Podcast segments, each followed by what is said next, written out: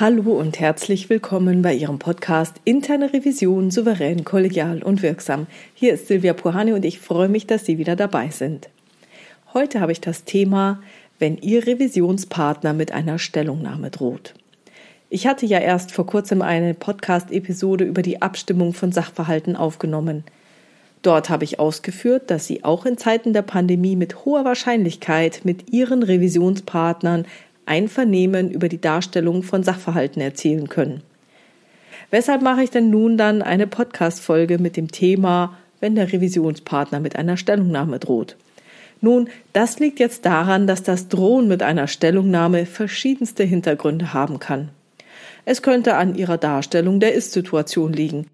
Also wenn das der Fall sein sollte, dann hören Sie sich bitte noch einmal die Episode 149 über die Abstimmung von Sachverhalten in Zeiten der Pandemie an.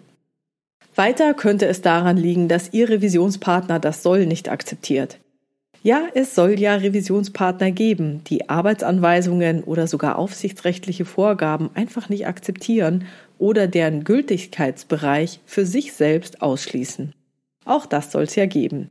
Ja, aber es könnte auch an der Beurteilung bzw. der Benotung durch die interne Revision liegen. Ich hatte sogar schon mal den Fall, dass sich jemand über eine 2 oder 3 im Schulnotensystem aufgeregt hat, nur weil er eine noch bessere Note haben wollte. Also, falls das das Thema ist, hören Sie sich auch gerne nochmal den Podcast Nummer 52, die Not mit der Note an.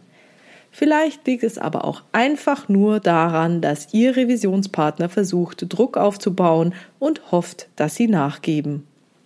Das Androhen einer scharf konfrontativen Stellungnahme kann sich zum Beispiel wie folgt anhören. Und wer das jetzt nachlesen will, kann das in meinem Buch Erfolgreiche Prüfungsprozesse in der internen Revision ab Seite 277 tun.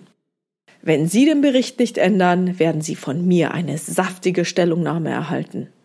Wenn Sie sowas hören, dann lassen Sie sich davon erstmal nicht zu einer Eskalation provozieren. Am einfachsten ist es, wenn Sie diese Aussage Ihres Gesprächspartners für sich so interpretieren, dass Sie sich durch diese Interpretation selbst stärken. Was meine ich jetzt damit? Naja, Sie könnten sich zum Beispiel dafür beglückwünschen, natürlich nur innerlich, dass Sie mit Ihrem Bericht total richtig liegen, dass Sie den Nerv getroffen haben. Wenn Sie keine belastbaren Ergebnisse hätten, hätte der Revisionspartner wahrscheinlich auf inhaltlicher Ebene und in sachlicher Art und Weise reagiert. Hat er aber nicht.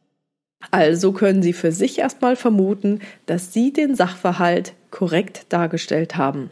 Und mit dieser Vermutung in der Hinterhand gelingt es dann auch in solchen Situationen eine weitere Eskalation zu begrenzen.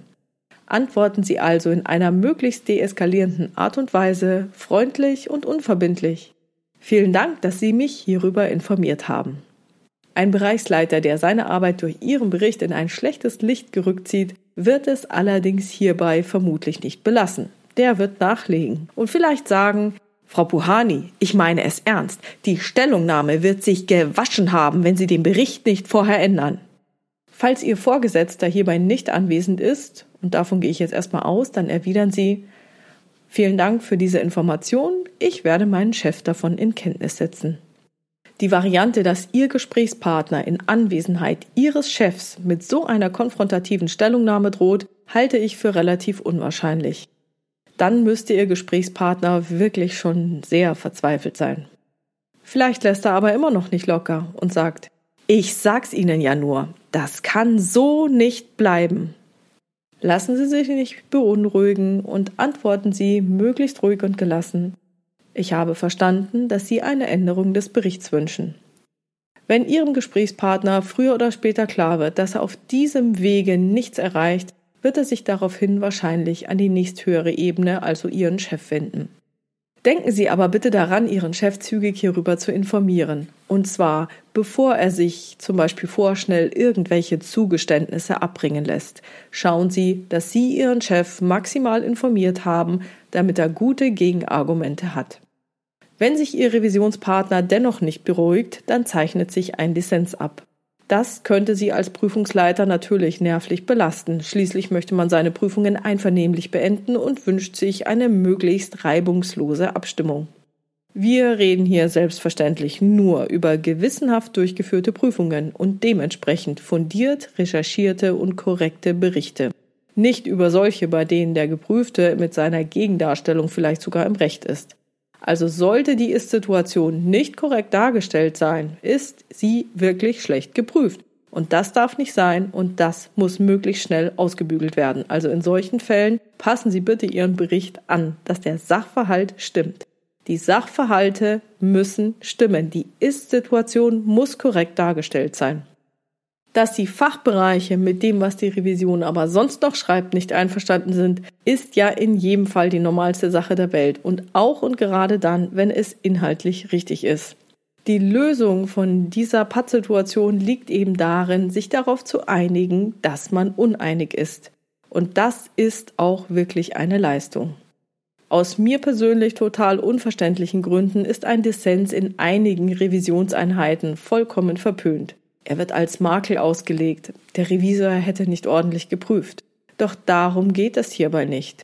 Ich spreche von einem Dissens, bei dem die Sachverhalte korrekt dargestellt sind, der Revisionspartner diese Sachverhalte vielleicht anders beurteilt als die interne Revision, es für überhaupt nicht so schlimm sieht wie die interne Revision. Und so etwas ist wirklich die normalste Sache der Welt.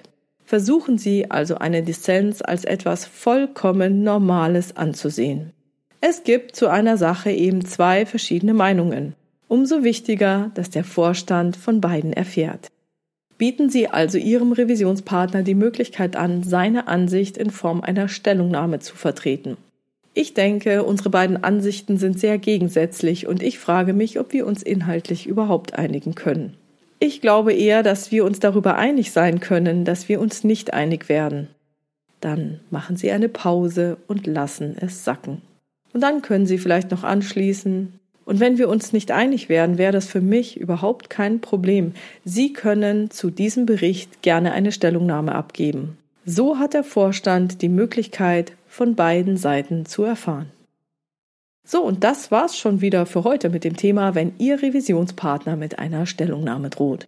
Ich freue mich über Ihre weiteren Ideen, Gedanken und Kommentare in der Xing- oder LinkedIn-Gruppe Interne Revision souverän, kollegial und wirksam unter dem Post zu diesem Podcast. Herzlichen Dank. Wenn Sie ein Thema haben, das Sie in dem Podcast gerne aufgegriffen hätten oder eine Frage haben, wo Sie konkret etwas dazu wissen möchten, schreiben Sie mir doch gerne per Mail an info@puhani.com oder nutzen eines der Kontaktformulare auf meiner Webpage www.puhani.com. Wie Sie wissen, habe ich dort nicht nur eine offene, sondern auch eine anonyme Variante für Sie vorbereitet.